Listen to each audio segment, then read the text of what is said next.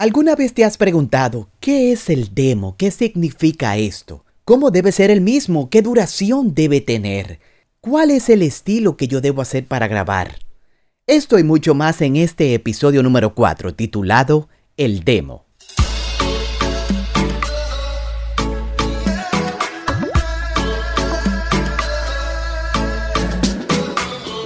Hola, ¿qué tal? Bienvenidos al podcast de Alfio Lora un universo de ideas sonoras que te servirán y apostarán al todo por ti, abarcando temas en el área de la música, locución, estudio de grabación y, por qué no, el en vivo, atravesando todo un universo de conocimientos que hacen de mí una trayectoria de 25 años de experiencia en la industria del entretenimiento. Así que prepárate a navegar del aprendizaje a la práctica, porque ya empieza este podcast de Alfio Lora.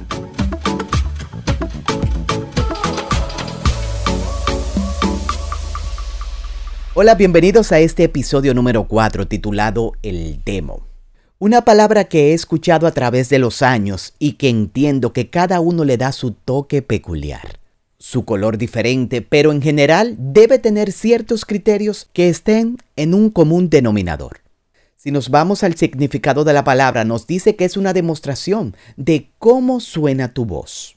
¿Qué tan agradable me parece a mí en este momento para lo que yo estoy buscando? Lo digo porque es muy personal y objetivo cada criterio en cada persona. Pero ¿qué pasa? Yo puedo ver el demo de un aficionado interpretando un material de alta calidad, pero no ha sido publicado en ningún comercial ni en ningún tipo de campaña, sino para poder demostrar sus habilidades, sus capacidades.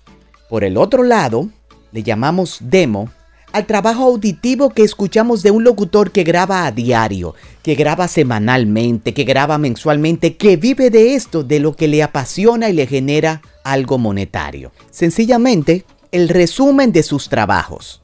Esto me hace pensar lo siguiente, que el demo debe tener igual calidad, ya sea el del aficionado o el del locutor profesional porque ya le ejerce como trabajo. Pero los mismos irán renovándose cada cierto tiempo y lo vamos a hablar luego.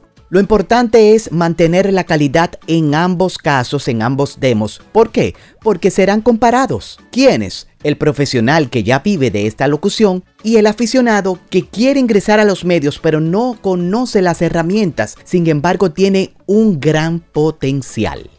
A continuación yo voy a explicar lo que me ha funcionado en base a mi experiencia.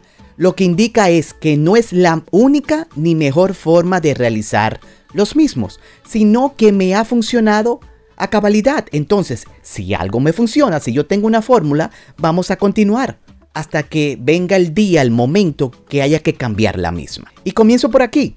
¿El demo debe incluir comerciales reales o yo me lo debo inventar? Mi opinión personal, la cual me ha funcionado, es la siguiente. Yo entiendo que debes tener comerciales reales, donde tú puedes copiar el texto, irte a las redes como YouTube y demás, y ahí identificar cuál comercial tú quieres, copias el, el texto del mismo que se llama copy, buscas una música que esté dentro de los parámetros del criterio que lleva esa campaña y haces la locución de manera que te puedan comparar con aquel locutor que está posicionado, que vive de la locución. Sin embargo, ¿cuál sería el, el propósito? Que hasta pregunten, ¿y tú fuiste que grabaste esa locución? No, tú por dentro pensándolo, ¿verdad? Pero eso te está diciendo que tú estás en los niveles, en los estándares de ese comercial. Ojo, esa es mi fórmula. Tú encontrarás algunas opiniones de colegas que te dirán, no, tiene que ser inventado. Sin embargo, mi opinión de un comercial inventado, de un producto que no existe y demás, es que no te respalda ni siquiera con el nombre de un cliente tan poderoso como podría ser X o Y producto, dando un ejemplo simbólico. Entonces, por otro lado, yo me pregunto, ¿por qué un locutor que ya vive de esto no inventa comerciales? Porque quiere mostrar lo que ha hecho y esos clientes le van a dar cierto apoyo sobre los mismos. Entonces, tú tienes que buscar o tú buscarías una comparativa, ¿verdad? Con ese locutor que ya suena y que te parece bien su trabajo. Asimismo, el cliente va a querer la 3B, bueno, bonito y barato, pero dentro de lo bueno, bonito y barato, no es que regales tu trabajo, Pero tampoco es verdad que tú puedes competir o cobrar el mismo precio que cobra ese locutor posicionado en el mercado. ¿O sí? Porque lo primero que te va a decir el cliente es, sí, pero tú no eres él. Entonces, ¿cómo tú puedes entrar conociendo los estándares de cómo, cuánto se cobra y a qué tiempo? Y saber valorar tu rango, tu posición en ese momento, ¿eh? En ese momento, porque luego tú vas a escalar. Uno de los puntos por los cuales supuestamente no graban comerciales reales o colegas que prefieren decirte que inventes un comercial es en base a que si tú audicionas para una marca y tú le presentas un demo que es la competencia, podría existir un mal momento. Pero siempre hay que hablar, hay que conversar de que este es un demo de una persona nueva. No es el demo de un locutor que ya suele grabar semanal y demás, que lo que muestra son sus trabajos reales. Entonces ahí hay una gran diferencia en ese sentido de la palabra demo. Recordarte que esta es mi fórmula, lo que me ha funcionado, pero se dan otros casos que no necesariamente tú tienes que utilizar la mía, sino comparar, ver, tomar, dejar y ver cuál a ti te va a funcionar o te funcionó. A través de la locución comercial he podido dar en el clavo, como decimos en mi país, en República Dominicana, o sea, tirar la bola donde es. Y no estoy diciendo que es la mejor ni la única, sino que yo entiendo que a través de los comerciales tú puedes llegar inclusive al director de una emisora escuchándote sin haber pautado una reunión de esa persona tan importante que no tiene ese tiempo para dedicarte en ese momento que tú deseas ir. Sencillamente dedica un minuto para escuchar tu demo y ver si ese timbre, si ese tono de tu voz le agrada. Luego, si él entiende por ahí y puede deducir, pues te invita a una reunión y ahí te da ciertas pautas como de la emisora y demás, donde te invita inclusive a hacer una promo o algo relacionado a esa emisora con esas características que él entiende que deben estar. Ahí es cuando tú le haces el traje a la medida que tú no compraste en un centro comercial, sino que tú le hiciste esos pantalones y esa camisa a la medida de la persona. Ojo, retifico. Esta es mi fórmula no es que en todos los casos para tú ir al director de una emisora sea así. Es una de las fórmulas que podría funcionarte. ¿Qué quiero decir? Que a través de un comercial que se pauta en cualquier emisora, porque sencillamente el cliente tiene que tener en general dinero para pautarlo ahora, tiene que tener un criterio también para saber que ese producto funciona colocándose ese comercial en ese blanco de público que escucha esa emisora. Por lo que quiero decir que tu voz puede estar sonando en cualquier tipo de emisora, siempre y cuando sea en un comercial. Ahora, esa forma de tú animar en una emisora, tú tienes que saber si es romántica, si es popular, si es con un criterio tipo noticioso. Entonces, si tú haces un demo de algunos de los anteriores que yo te he dicho y audicionas por suerte de la vida en la competencia, que no es nada que ver, tú vas a ir con un demo desfasado tú vas a ir con un demo que no aplica para ese lugar donde te han dado la primera oportunidad. Y a lo que me refiero es que con un comercial van a escuchar tu tono de voz, tu timbre, tus inflexiones, tu forma de articular, tu dicción. Y después el director te va a decir, mira, me gustó tu tono de voz. Tú podrías hacerme algo aplicado a esta emisora o a este noticiario. Cada programa de noticias o canal tiene su forma, su estilo. Puede ser muy amarillista o puede ser muy formal. Y si tú tienes un demo que no aplica frente a esa única oportunidad, tú tienes que hacer otro adaptado para ese cliente. Entonces es mejor hacerlo en el momento del lugar indicado que te han llamado. Entonces, una primera introducción para que te escuchen. Un comercial que aplica donde sea. Por otro lado, te preguntarás, ¿los demos yo debo renovarlos? ¿Debo hacer cambios cada cierto tiempo? Pues te contesto que sí. Y es que las mismas marcas sufren cambios a través de los tiempos. Un ejemplo de ella es Orange, una telefónica que vino al país más de 10 años atrás en mi país, República Dominicana. Hoy ha cambiado de logo, de color, de coletilla, de nombre. Hoy se llama Altis.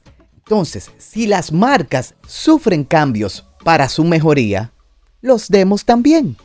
Y es que el cambio en los demos podría ser una reintegración de nuevos trabajos, quitar algunos que ya están obsoletos, reintegrar uno que se te olvidó, hacer una reestructuración en base al tiempo completo que tiene ese demo. ¿A qué me refiero?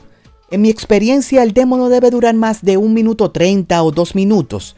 Yo con un minuto, es más, con 30 segundos, yo sé por dónde podría venir la capacidad de ese talento, dígase el locutor. Claro, con más de 30 segundos yo puedo ver tu versatilidad. Un demo yo entiendo que podría tener todas esas variantes de posibilidades y capacidades de tu talento que puedes demostrarme en corto tiempo. En mi experiencia, mi fórmula ha sido en base a comerciales. Hay una estructura donde tú puedes manejar tonos institucionales, corporativos, promocionales y, ¿por qué no, voces incidentales? Muy pocas veces escucho voces incidentales, cómo tú puedes transformar tu voz, actuar en base a un papel que te dan. Ya eso te va dando un color diferente al resto de todos los demos y eso se llama originalidad, muy importante en el arte. Y en base al tiempo, si mostrar un solo comercial o varios, varios, ya que varios me van a dar una versatilidad en ti. Ahora, yo soy de los que digo, no es cantidad, es calidad. Con un demo te pueden seleccionar, te pueden elegir, claro. Yo pienso que es estar en el momento y en el lugar indicado, pero con las herramientas. Sin el demo yo no puedo mostrar tu voz. El cliente me pide algunas veces hasta por WhatsApp, ni decir por correo, pero que no se traslada por nadie. Sencillamente quiere escucharte rápido, en su rush, en su estilo de vida así agitado, del día a día, pero necesita escucharte frente a una no, varias opciones y tú estás dentro de ellas. Pero sencillamente enganchará contigo desde que te escuche. Es que él está claro en lo que busca en ese preciso momento, por lo que vuelvo a decir que no hay voces feas. Hay voces que se prestan para el momento y el lugar indicado. Y tú tienes que estar ahí. ¿Con qué? Con tu demo. Por otro lado, he escuchado algunos demos con, con más efectos que lo que dice un locutor. Yo pienso que ya eso pasó de moda un poquito y lo que queremos escuchar es el timbre, cómo suena tu voz. Me parece agradable para lo que yo estoy buscando. Y también esos efectos que lo hizo un excelente productor o tú mismo no van a ser replicables al 100% en otro estudio, porque yo no sé cuáles efectos se pusieron ahí. Y tratando de imitar y emular, tal vez voy destruyendo el ADN de tu voz, si le llamamos así. Entonces, cero efectos. Esa chulería se la dejan para las emisoras y demás cuando ya tú estés dentro de la misma. Pero mientras, para un demo, no, no. Cero efectos, cero. y ustedes estarán riendo, me imagino. Cero efectos. Así que decídete a grabar ejemplos, a grabar demos, a modificarlos, a tener tus herramientas, tus micrófonos, tus programas, editarte y no tener que gastar dinero cada vez que se te ocurra hacer una idea. El tiempo está ahí y está corriendo y eso depende de ti. Así que a la guerra con su fusil y debes de tener tu demo para cuando llegue esa oportunidad a su debido momento. Entonces, motívate a hacer tu demo. Nos vemos en un próximo episodio, espero que te haya gustado. Si te gustó, compártelo con tus amigos, con tus colegas, déjame tu comentario y recordarte que puedes escuchar este y otro episodio en alfiolora.com, además de las diferentes plataformas como Google Podcast, Apple Podcast, Anchor, iBox. Nos vemos en una próxima. Bye bye. Gracias por escuchar el podcast de Alfiolora. Para más información puedes acceder a www.alfiolora.com y sintonizar este y otros episodios más en las diferentes plataformas, porque vienen más ideas sonoras que contar.